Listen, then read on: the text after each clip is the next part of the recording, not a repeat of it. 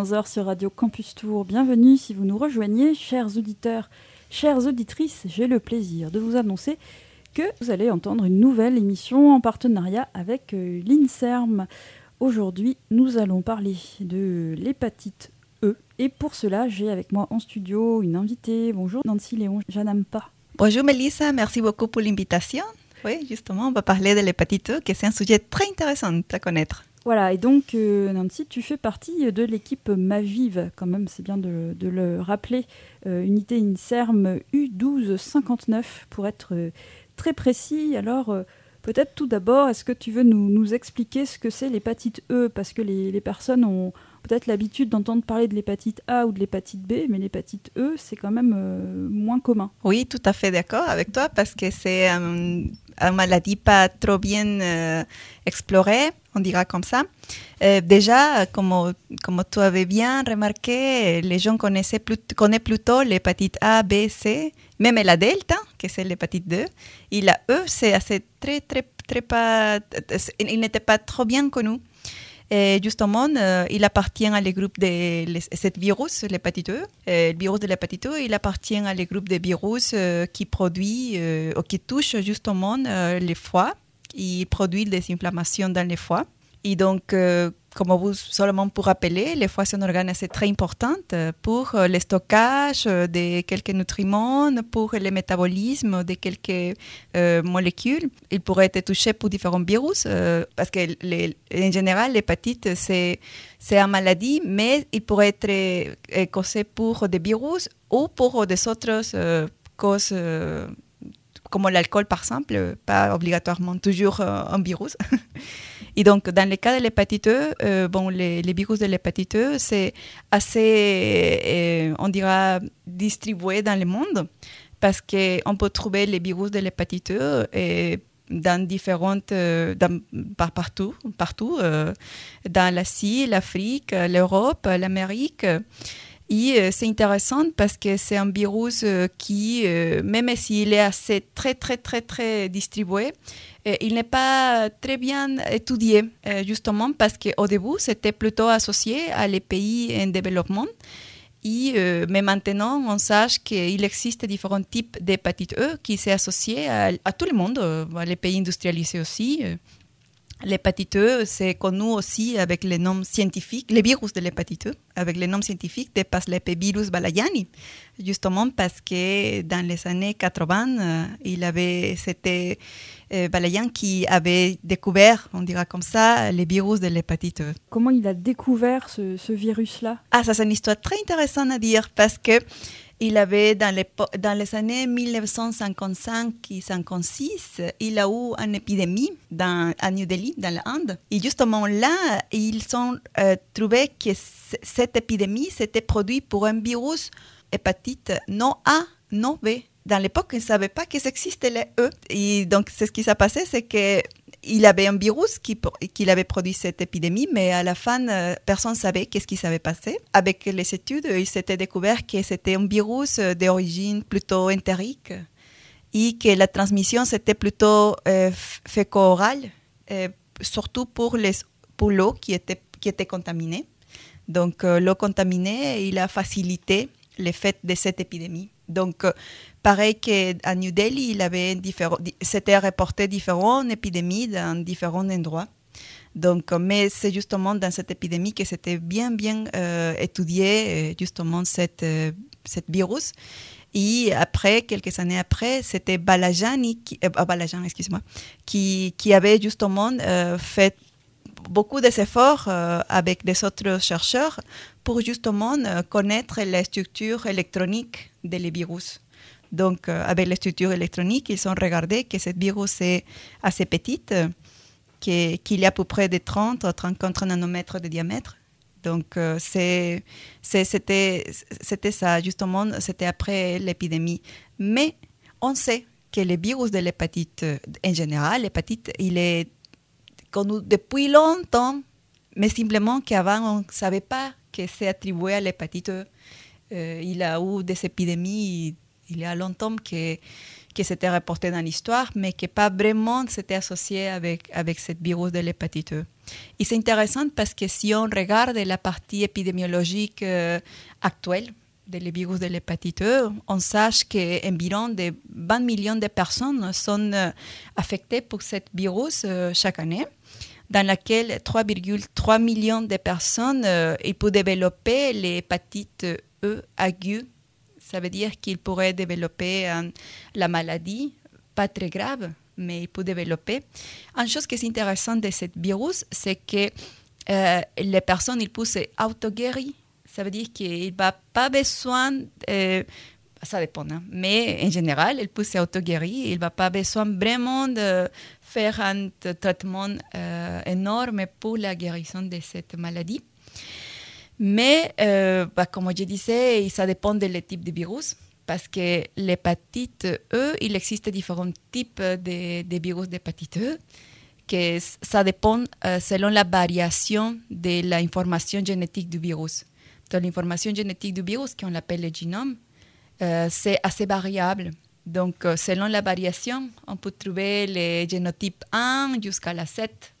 Mais ce qui nous intéresse à nous, c'est plutôt les génotypes 1 jusqu'à les 4. O sea, ça veut dire les génotypes 1, 2, 3, 4. parce que c'est justement qui affecte ou qui touche euh, à l'homme, chez l'homme, parce que touche euh, l'humain. Donc, ça, c'est assez intéressant de savoir. Et les génotypes 1 et 2, c'est plutôt les génotypes qui produisent des épidémies euh, partout euh, dans l'Amérique, surtout dans l'Amérique et l'Asie. Et les génotypes 3 et 4, c'est plutôt les, les, virus de l'hépatite qui on les trouve dans les pays plutôt industrialisés, euh, comme l'Europe ou l'Amérique du Nord. Et bon, c'est plutôt des transmissions zoonotiques. Ça veut dire qu'on se contamine plutôt quand on mange des, des, animaux qui sont infectés ça veut dire avec des viandes pas très bien cuites ou des saucisses euh, à base de, foie de porc, par exemple, comme les figatelli, les figatelli. Donc euh, ça, ça c'est intéressant à savoir. Et euh, il y a une autre chose qui est super intéressante, c'est aussi, la séroprévalence de cette maladie. Ça veut dire les anticorps qu'on peut trouver contre les virus de l'hépatite E dans les populations. comme je disais, c'est assez très distribué les virus de l'hépatite E, ça c'est vrai, parce qu'on peut, regarder, par exemple, dans l'Asie, euh, plus de 50% de la population sont positives pour, euh, euh, pour les anticorps contre les virus de l'hépatite E. Si on parle de manière locale, la France, on, on sait que plus de 20% de la population sont positives contre les anticorps de l'hépatite E à niveau national en la France, ou plus de 50% sont positifs, mais dans le sud de la France. Ça veut dire, euh, quand je dis qu'ils sont positifs pour les anticorps, ça veut dire que la personne a été infectée par le virus ou exposée euh, euh, avec le virus dans un moment de sa vie. Donc, les anticorps contre les, ce virus sont restés dans l'humain. Donc, ça c'est intéressant. Ça veut dire qu'on a le virus et probablement on a, dans quelque manière, les personnes qui étaient infectées, il, il a, guéri rapidement. La résolution, c'était rapide et euh, on n'a pas vraiment remarqué même qu'on a peut-être la maladie. et, ça se pose à notre question, qu'est-ce qui passe avec les animaux? Parce qu'on avait dit que les génotypes 3 et 4, c'est des génotypes qui sont euh, euh, justement de, transmission zoonotique. Bah, si on regarde un peu les statistiques, on peut, savoir que dans le cas des cochons, euh, par exemple, euh, il y a 65% des élevages de porcs qui sont positifs pour, euh, contre les virus de l'hépatite E, ou les 31% de dans une étude, ils ont trouvé que 31% des porcs étaient positifs et que 4% des foies de ces porcs, c'était dans les chaînes alimentaires. On a de grandes chances d'en avoir mangé. Oui, oui, mais, mais comme on disait, dans la majorité des cas, dans les cas de l'hépatite E particulièrement, euh, si les personnes sont en bonne santé, en général, euh, la, la, maladie, ça reste, euh, ça reste autorésolutive. Le problème, c'est quand les personnes, il, il n'est pas vraiment en très bonne santé, ou il est, par exemple, c'est le cas d'une femme enceinte Dans le cas d'une femme enceinte, si on parle des génotypes 1 ou 2 de l'hépatite E, euh, les, résultats, ça pourrait être très, très grave. En effet, de 15 à 20 de mortalité, c'est associé avec l'hépatite E chez les femmes enceintes. Donc, euh, ça pourrait être mortel, soit pour la femme ou pour les bébés. Ou ça pourrait être associé aussi à des autres choses, à des hémorragies ou des autres choses comme ça. Donc, ça, c'est intéressant de savoir. Surtout parce que quand il y a une épidémie, on touche pas seulement une petite population, on touche la population générale, des personnes en bonne santé, personnes enceintes, personnes qui sont en traitement ou qui sont immunodéprimées ou des choses comme ça. Donc, euh, les génotypes 1 et 2, c'est assez grave chez les femmes enceintes.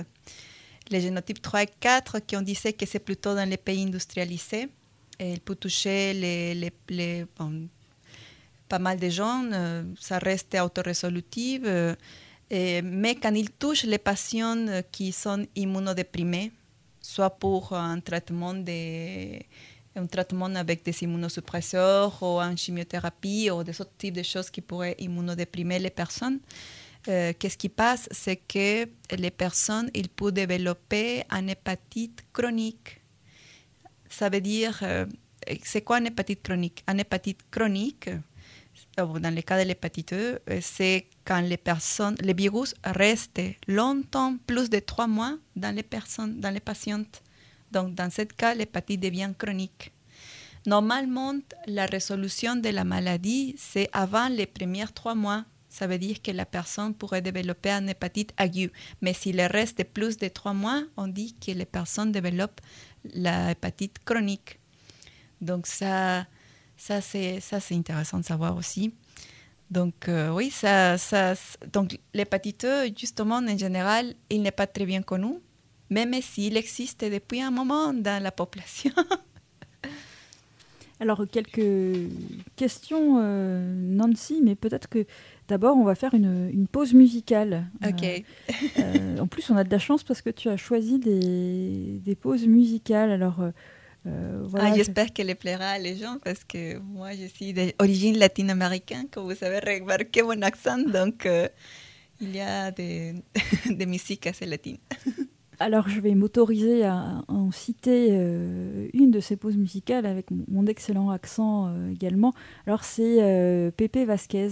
Qu'est-ce que c'est? Ah, Pepe Vasquez, c'est un chanteur péruvien qui justement il des musiques criolla, on l'appelle, c'est comme des musiques euh, pas natives. C'est, sinon que Pérou, je suis péruvienne, donc Pérou, c'est un mélange de différentes cultures. On a un mélange africain, un mélange asiatique et un mélange indigène. Donc, euh, au Pérou, tu peux trouver des, des comment c'est un pays assez très mélangé. Donc, euh, les musiques, ça pourrait, même si c'est autochtone, des musiques assez très autochtones, il y a toujours des influences, euh, des, influences euh, asiatiques, africaines. Donc, dans ce cas, Pepe Vasquez, c'est un chanteur qui fait plutôt de musique péruvienne, mais avec des influences africaines. Donc, euh, c'est. Tu vas, l'écouter, c'est un peu dansant, pas dansant, mais un peu comme des, des, instruments qui, qui, qui t'invitent à danser un peu. Alors, on écoute sur Radio Campus Tour et on se retrouve tout de suite après.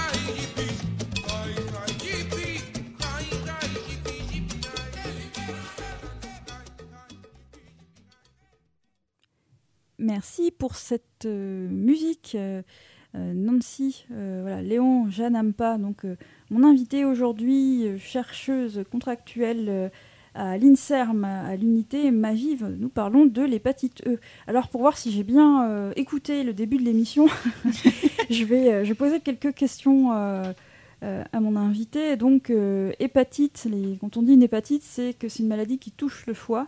C'est peut-être important de, le rappeler c'est des, personnes qui nous rejoignent en cours d'émission. Donc il y a plusieurs types d'hépatite. nous parlons aujourd'hui de l'hépatite E. Et donc Nancy, tu expliquais qu'il y a euh, des hépatites 1, 2, 3, 4 bah, Les 1 jusqu'à les 4, ils touchent les humains. Et les 1 et les 2, la transmission, c'est plutôt fécorelle avec les eaux contaminées. Et les, 3, et les 3, 4 touchent aussi les, aussi les humains, mais la transmission, c'est plutôt à travers les animaux. Donc, ça veut dire que les 3, 4, ça pourrait toucher aussi les animaux. Par contre, les symptomatologies avec les animaux, c'est asymptomatique dans les animaux. Par contre, quand l'hépatite 3-4 passe chez l'humain, à travers la consommation des de viandes ou des produits des animaux infectés, donc dans l'humain, elle pourrait avoir euh, des, symptômes. Mm. Donc, euh, et, alors, tu as évoqué euh, deux modes de contamination, donc orofécale et puis euh, sonotique. Alors, est-ce que tu veux nous rappeler plus précisément ce que c'est orofécale Tu as parlé d'eau contaminée donc Oui, ah, la consommation d'eau contaminée ou la consommation de, de, de, je sais pas, des légumes contaminés ou des choses comme ça, c'est orofécal. Ça veut dire que les virus, que c'est entérique, justement, l'hépatite E s'appelle E pour entérique. Donc, les, cette virus, elle sort euh, à travers, les, à travers les fesses. Donc, euh, cette, euh, cette matériau fécal peut contaminer l'eau commune qui, qui, utilise beaucoup de gens. Et cette eau s'utilise pour, soit pour les prendre pour boire, soit pour préparer des, nourritures dont les, les, personnes la consomment de manière orale. Donc, on dit une transmission orofécale justement pour ça, parce que c'est bien les virus euh, de manière fécale et après il est consommé de manière orale. Et justement, c'est plutôt dans les pays qu'il y a euh, n'y a pas bien euh, des stratégies sanitaires, des choses comme ça. Donc les pays plus touchés, les pays en général, ils sont des continents asiatiques. Et sonotique, on dit de transmission sonotique quand il y a un animal qui intermédiaire, on dira, pour la transmission. Dans ce cas, on parle de les cochons, mais ça pourrait être des autres types d'animaux sauvages. Ça pourrait être les sangliers, ça pourrait être les gibiers, ça pourrait être les huîtres. Mais fondamentalement, sont les porcs en général. Ah, donc c'est de la chair euh, qui est contaminée, des animaux contaminés. Donc comme tu le disais, qui n'ont pas eux de symptômes forcément. Oui, euh, donc c'est difficile, de savoir. Et alors pour autant, est-ce que il y a des, contrôles sanitaires particuliers qui sont faits, euh, des contrôles vétérinaires qui sont faits dans les, usines de fabrication alimentaire ou les boucheries ou des choses comme ça? Ben, Normalement, euh, les contrôles sanitaires, ça devrait faire, mais après, je ne suis pas vraiment sûre si c'est fait. Je pense que dernièrement, c'est possible que oui, par rapport à les statistiques qu'on a montré qu'il y a pas mal de choses positives, ça veut dire qu'ils sont faits déjà. Mais l'hépatite, comme c'était découvert dans les années 80, c'est assez, on dirait, un peu récente. Et au début, c'était plutôt associé à pays en développement. Donc, euh, on dirait que c'était sous-estimé parce que je pense qu'il était déjà ici, même peut-être dans, dans l'Europe, simplement que comme il, faisait des, épidémies plutôt dans les pays, euh, dans, les régions euh, en développement. Donc, euh, je pense que les, pays industrialisés ne sont pas beaucoup pris d'attention au début. Et maintenant que c'est plus connu, il ne m'est pas trop connu non plus. Il ne prend pas beaucoup d'attention non plus parce que euh, le problème, c'est que comme il affecte, il, il, est plutôt mortel les génotypes 1 et 2 qui touchent plutôt les, pays en développement.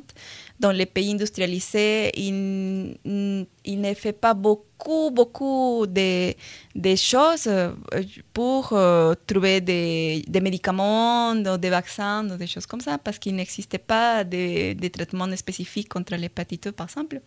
Déjà parce que la maladie s'est pour guérir de manière auto, c'est auto-résolutif. Donc, euh, les génotypes 3 et 4 qui touchent plutôt les pays industrialisés ne sont pas assez trop graves par rapport à les génotypes 1 2 qui pourraient toucher des pays en développement euh, et, donc, et qui produisent des épidémies. il y a pas mal de gens qui, qui pourraient mourir. Donc, euh, donc c'est pas, on dira, c'est cruel, mais c'est pas commercial, c'est rentable pour beaucoup des entreprises.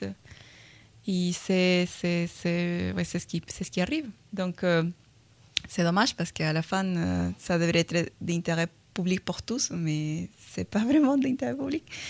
Et bon, mais la bonne chose, c'est qu'on on a des, on fait des efforts euh, dans notre équipe et, des différentes équipes aussi, et fait des efforts pour comprendre mieux comment ça passe avec ce virus, essayer de développer plutôt des stratégies et bon, des choses comme ça et on espère que ça améliorera dans le futur. Et alors, ça veut dire que même après euh, une pandémie mondiale, même après la, Covid-19, donc voilà, une fameuse zoonose dont on a entendu beaucoup parler à cette mhm. occasion, euh, même après un événement euh, comme celui-là, l'intérêt pour les hépatites 1-2 n'a pas changé? Pour l'hépatite E, pas vraiment beaucoup parce que les hépatites qui sont plus graves sont plutôt les hépatites B et C. Donc euh, les gens sont encore focus dans cette hépatite.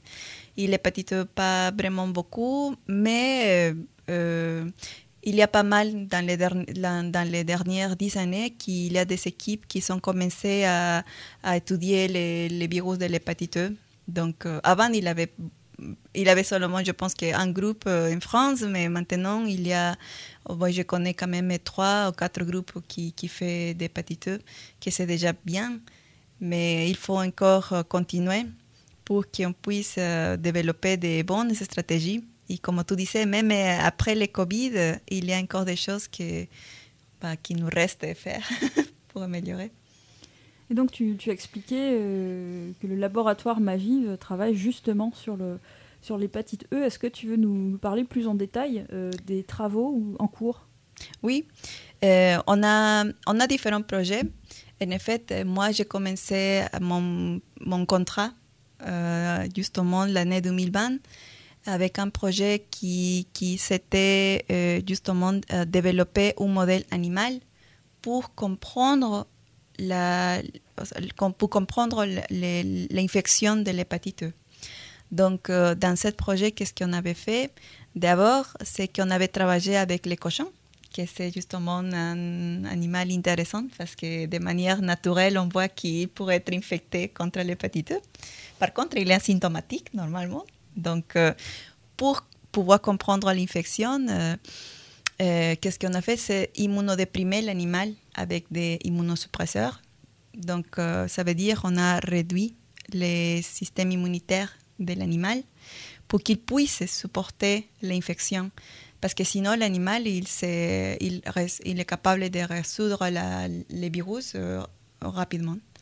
Donc, l'idée, dans notre cas, c'était que les virus restent dans une période longue dans l'animal pour pouvoir étudier l'infection, même dans la phase chronique, que c'est une période majeure de trois mois. Donc, pourquoi dans la phase chronique? Parce que on regarde dans, dans, dans, les patients, surtout dans les patients qui sont greffés, que les patients qui sont greffés, justement, il, il, il, va recevoir, ou il reçoit déjà, des traitements avec des immunosuppresseurs pour une longue période, même pour toute la vie. Donc, euh, et dans les patients, il est toujours immunodéprimé, la personne.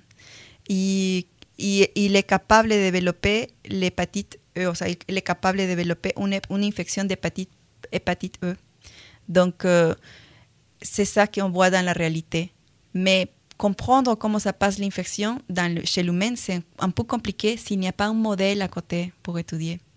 Donc, l'idée, c'était développer un modèle animal pour euh, mimétiser aussi euh, toutes les conditions qui passent dans l'humain, chez l'animal, et comprendre comment est-ce que ça passe l'infection. Ça veut dire comment, comment est-ce que la, le virus reste dans le temps, c'est, comment la réponse immunitaire de ce virus dans, chez, chez, cet animal immunodéprimé, comprendre quels organes sont affectés. Bon, on sait déjà que c'est les foies, mais qu'est-ce qui passe dans les foies exactement Donc, pouvoir comprendre toutes ces caractéristiques qui, qui, voit chez les patientes immunodéprimées, infectées avec l'hépatite pour comprendre ça, qu'est-ce qu'on a fait? C'est développer à côté un modèle animal, justement pour comprendre ça. Et pour comprendre euh, l'infection en la phase chronique, parce que chez les patients on immunodéprimés, on a regardé que le virus est capable de rester longtemps jusqu'à la phase chronique. Donc, euh, chez l'animal, on, avait l'objectif de regarder qu'est-ce qui passe dans la phase chronique, que le virus reste longtemps. Et donc, on a établi ce modèle et, le modèle a, il a bien marché. Les stratégies qu'on utilisait pour l'immunosuppression, ça a bien marché. On a trouvé des résultats intéressants qui bientôt, bientôt seront, publiés. on croise les doigts pour ça. et bon, ça, c'est un projet. L'autre projet qu'on a fait, c'est étudier la, variation des virus chez les patients parce que notre laboratoire travaille à côté de l'hôpital donc, on a accès à pas mal d'échantillons de sera et de fesses des patients infectés qui sont développés en phase chronique d'hépatite e. Ça veut dire que le virus a resté plus de trois mois. Donc, ce qu'on a fait, c'est euh, séquencer les, de le génome des virus de l'hépatite dans la phase aiguë et après dans la phase chronique, dans la même patient. Ça veut dire les virus dans les temps initial et les virus dans les temps final y on a regardé qu'est-ce qui, comment est-ce que le virus a changé euh, pendant le temps, qu'est-ce qui a passé et, comment est-ce qu'il a évolué un peu, tu vois. Et donc, euh, c'était un autre projet. On a trouvé aussi des résultats intéressants, quelques mutations que ça pourrait être intéressantes.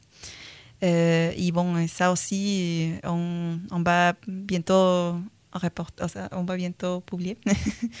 et bon, ça c'est et les derniers projets qu'on a en cours et que, et bon, et qu'il y a un autre projet qui commencera. Le dernier projet, c'est étudier les organoïdes. Ça veut dire euh, étudier, on sait qu'on a les modèles animaux, que ça marche très bien. Euh, mais la difficulté avec les modèles, c'est que déjà c'est un peu cher et travailler avec l'hépatite E, c'est pas travailler seulement dans un paillasse, sinon c'est travailler dans un laboratoire de niveau de sécurité 3. Donc, euh, en général, il existe différents niveaux de sécurité, 1, 2, 3. Et les virus qui sont difficiles, enfin, les virus qui, qui l'hépatite 3, il est encore considéré des niveaux, les virus de l'hépatite E, pardon, il est encore considéré niveau 3 euh, parce qu'il n'existait pas un traitement.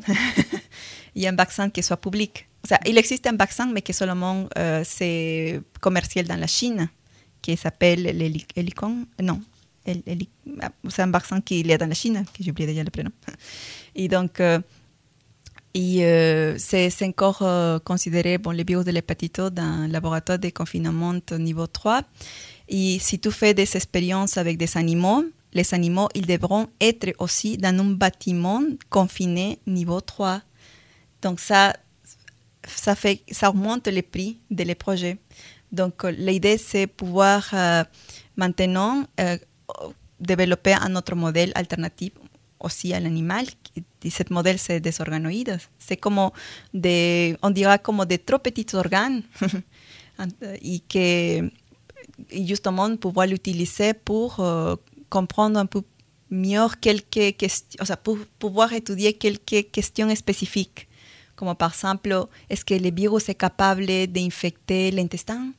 On sait qu'il infecte le foie, y qu'il y a une réplication du virus assez active dans cet organe.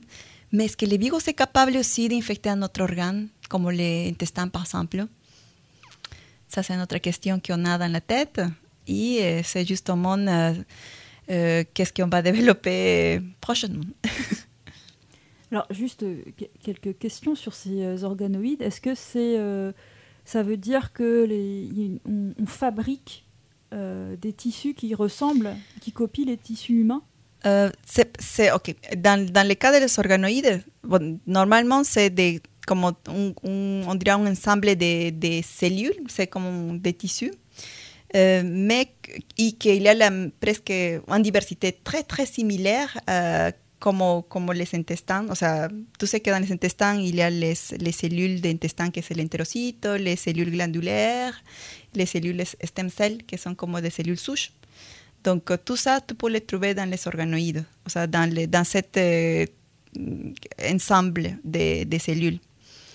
Euh, et ça, normalement, ça se produit, euh, ça se produit pour un laboratoire qui c'est plutôt spécialisé. C'est pas nous qui va produire ces organoïdes, euh, mais il y a des organoïdes qui sont assez commerciaux, mais nous, on, on travaille en collaboration avec un autre laboratoire euh, qui a l'expertise dans ce côté. Parce que travailler des organoïdes, derrière ça, il y a pas mal de choses de manière éthique. Euh, réglementaire, euh, il y a beaucoup, beaucoup de choses parce qu'ils proviennent, dans notre cas, ces organoïdes proviennent des patients. Donc, on prend les cellules des patients, on fait la différenciation, on voit qui, on, on, on essaye d'obtenir toutes les structures euh, qu'il qui y a dans, dans, dans l'intestin. On ne tiendra pas tous parce que peut-être on n'aura pas les, les, neurones, on n'aura pas les, les, tissus musculaires, mais on aura quand même les tissus qui sont intéressants, les tissus épithéliels euh, qui justement se pourraient être euh, target pour l'infection. Donc, euh, l'organoïde, c'est intéressant, mais ça ne répond pas vraiment toutes les questions qu'on voudrait connaître, mais déjà c'est un modèle intéressant alternatif que ça pourrait nous aider à répondre à des questions assez spécifiques, comme est-ce qu'il est capable d'infecter ce type d'organe, oui ou pas.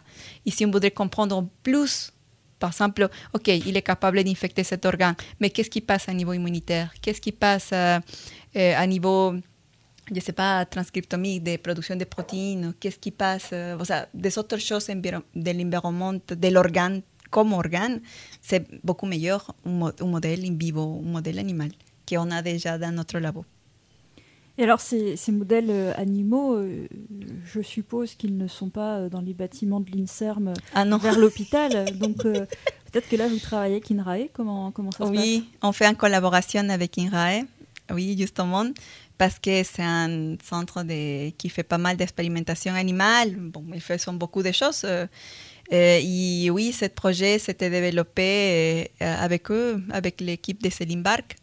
Et ils sont justement ils sont équipés avec des endroits qui sont énormes, des, bâtiments justement dédiés pour ce, type d'animaux.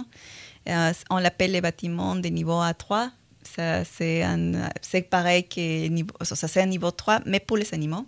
Ce sont des bâtiments avec des salles énormes, avec les, les gens qui travaillent là, ils sont toujours avec euh, son combinaison bien protégée.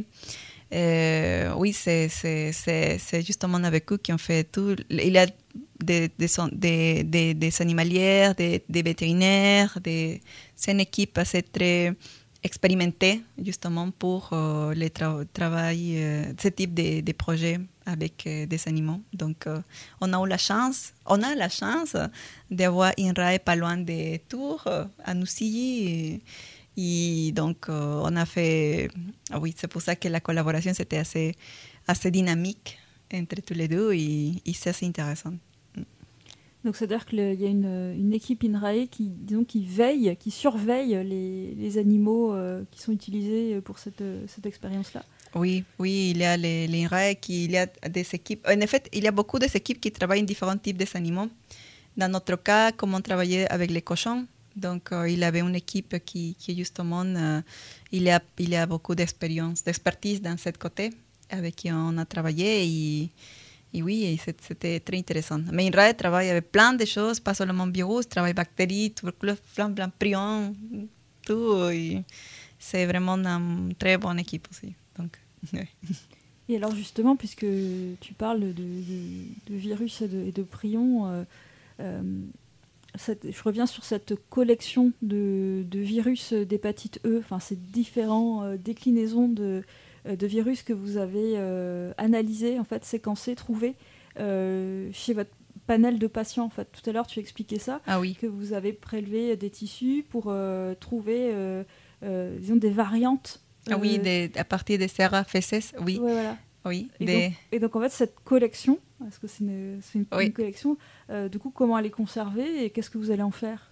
Bon, euh, dans notre cas, cet virus qu'on a séquencé, sea, que, que- qu'on a séquencé à partir de CRFSS, euh, les virus, ils restent, en- en- on- soit on les garde comme, comme les acides nucléiques, on les regarde à moins 80, dans les énormes congélateurs de moins 80, euh, ou les échantillons, on les, garde euh, dans, la chambre froide à moins 20, qui est équipée dans l'hôpital. L'hôpital, il y a des chambres euh, froides qui te gardent pas mal de choses. Donc, euh, oui. Par contre, on n'a pas isolé, on n'a pas, pu cultiver les virus. Parce que normalement, les virus, on, utilise les, les, et les fesses et on fait l'extraction des acides nucléiques directement des sera et ça, on l'utilise pour étudier la diversité et tout ça. Ça, c'est une chose qu'on fait nous. Mais l'autre possibilité, c'est à partir des fesses, pouvoir isoler les virus tout seuls dans une culture, dans un milieu de culture cellulaire. Donc ça, on n'a pas pu faire parce que c'est difficile de cultiver les virus de l'hépatite E. Il existe pas mal d'études qui essayent de faire. Il y a des résultats qui sont bien, résultats qui ne sont pas très, très bien. Sea, tous les résultats sont bien à la fin. Mais il y a des choses que c'est difficile de reproduire dans d'autres laboratoires. Des fois, je ne sais pas si c'est une question de conditions, température. Il y a pas mal de facteurs qui pourraient influencer justement dans, dans cette euh, technique euh, pour isoler les virus à partir de ces échantillons. Donc, euh, on espère que euh, avec euh, les, les topics, avec les projets des organoïdes, on pourrait aussi isoler les virus à partir des échantillons biologiques. Et ça, c'est important parce que je parlais de CRFS chez l'humain, mais dans la vie réelle, dans- si on regarde en général, ce virus, on pourrait le trouver dans l'eau, on pourrait le trouver les fesses des animaux, dans l'environnement, il, est, il pourrait être partout. Donc, euh, c'est si- important de pouvoir avoir une technique efficiente pour euh, isoler ce type de virus.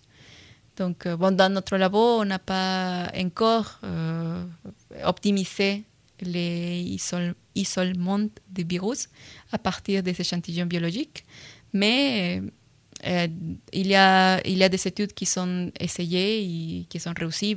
Il faut qu'on optimise, qu'on voit, mais on a eu quelques difficultés, mais on espère qu'on va surmon- surmonter ça. Bien, je propose qu'on fasse une nouvelle pause musicale, euh, euh, Nancy. Alors, tu, as choisi euh, d'autres musiques. Alors là, j'en ai une, j'ose à peine dire le, nom parce que c'est voilà, Mujer euh, Hilandera. Ah, mujer hilandera.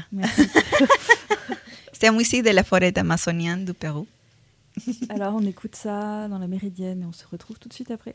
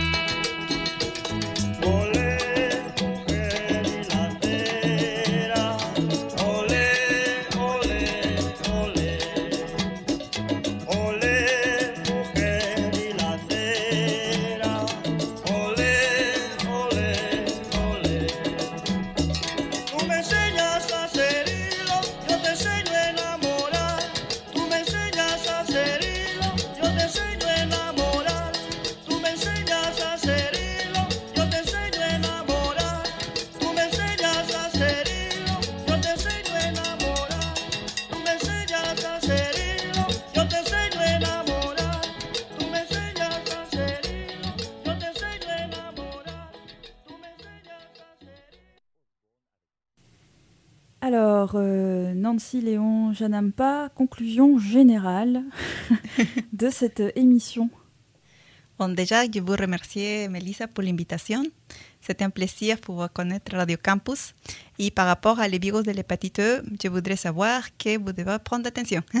bon, d'abord, euh, que, bon, dans, comme on avait déjà étudié, il existe différents types d'hépatite E qui touchent, euh, qui les distribuent par tout le monde. Donc, euh, peut-être vous êtes positif et vous ne savez pas. Donc, et que une bonne manière de pouvoir prévenir, si si vous aimez beaucoup les, manger les, les, foies de porc, par exemple, c'est de bien cuire les, les aliments, la viande. Surtout euh, si vous ne connaissez pas bien l'origine de, de l'animal, peut-être c'est un animal sauvage, un sanglier, sanglier ou des choses comme ça. Donc, euh, quand même, minimum de 20 minutes, 20 minutes pour 71 euh, degrés, ça ira bien pour inactiver les virus. Donc, euh, oui. Et même si l'hépatite n'est pas trop bien connu, c'est intéressant de euh, pouvoir euh, avoir des préventions parce que ça, ça aidera à tout le monde pour qu'on puisse, dans un moment, pouvoir diminuer la prévalence de cette virus bah, dans le monde. Et bon, merci beaucoup encore pour cette invitation et si vous avez des questions, euh, n'hésitez pas à nous chercher. Bah, merci beaucoup euh, Nancy Léon euh, Janampa, on le rappelle, chercheuse contractuelle à l'unité INSERM Mavive, donc l'émission en, partenariat avec l'INSERM. On en profite pour remercier aussi Jean-Michel Escoffre qui nous permet d'organiser ces émissions. Donc cette émission est à réécouter aujourd'hui même à 17h et vous la retrouverez en podcast sur notre site radiocampustour.com et on va se quitter en musique. Alors, le dernier choix euh, de la journée, ah qu'est-ce qu'on va écouter? Ah, on va écouter une chanson qui s'appelle Loin de toi de Pelo d'Ambrosio. Mais avant, je voudrais, je pourrais dire, euh, je voudrais dire merci aussi à, bon, à, notre équipe de laboratoire parce que toujours euh, tous les projets, c'est des projets collaboratifs. On travaille avec beaucoup de monde et, vraiment, je suis très contente de, travailler avec eux. Ils sont super sympas. Julia Marley, Philippe Rongard, à ma copine euh, Lorena, ils vont tout le monde. Et merci, merci, merci encore pour euh, que sont des gens super passionnés pour la science et j'ai vraiment, c'est chouette de trouver toujours des gens comme ça. Euh, il me reste à, souhaiter une bonne journée euh, à tout le monde à l'écoute de nos excellents programmes. Au revoir. Au revoir.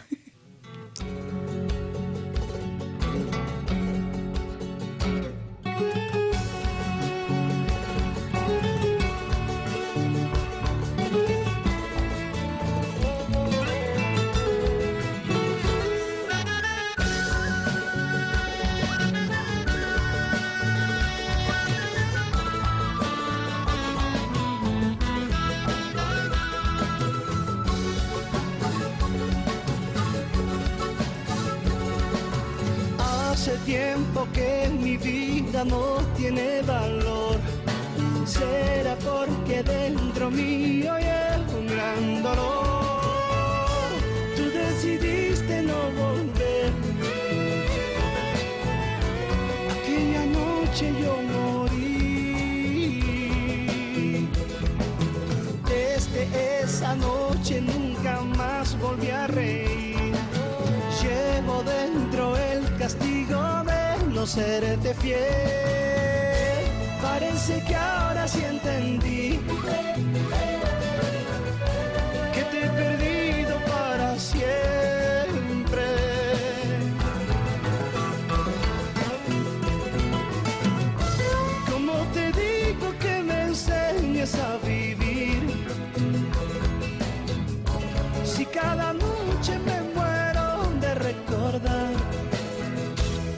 gran amor, tu triste adiós, ay, tu cariño aún vive en mí.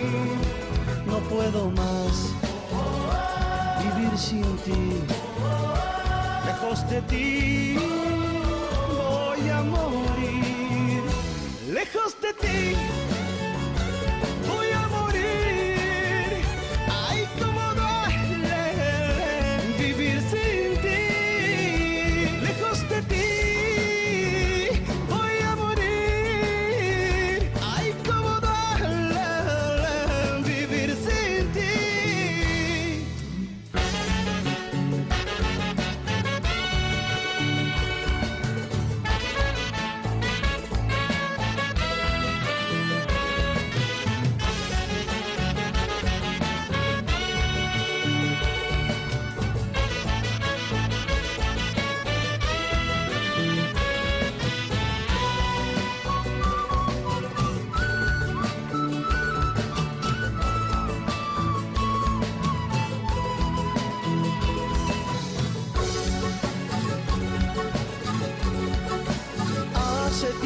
Que mi vida no tiene valor. Será porque dentro mío hay un gran dolor.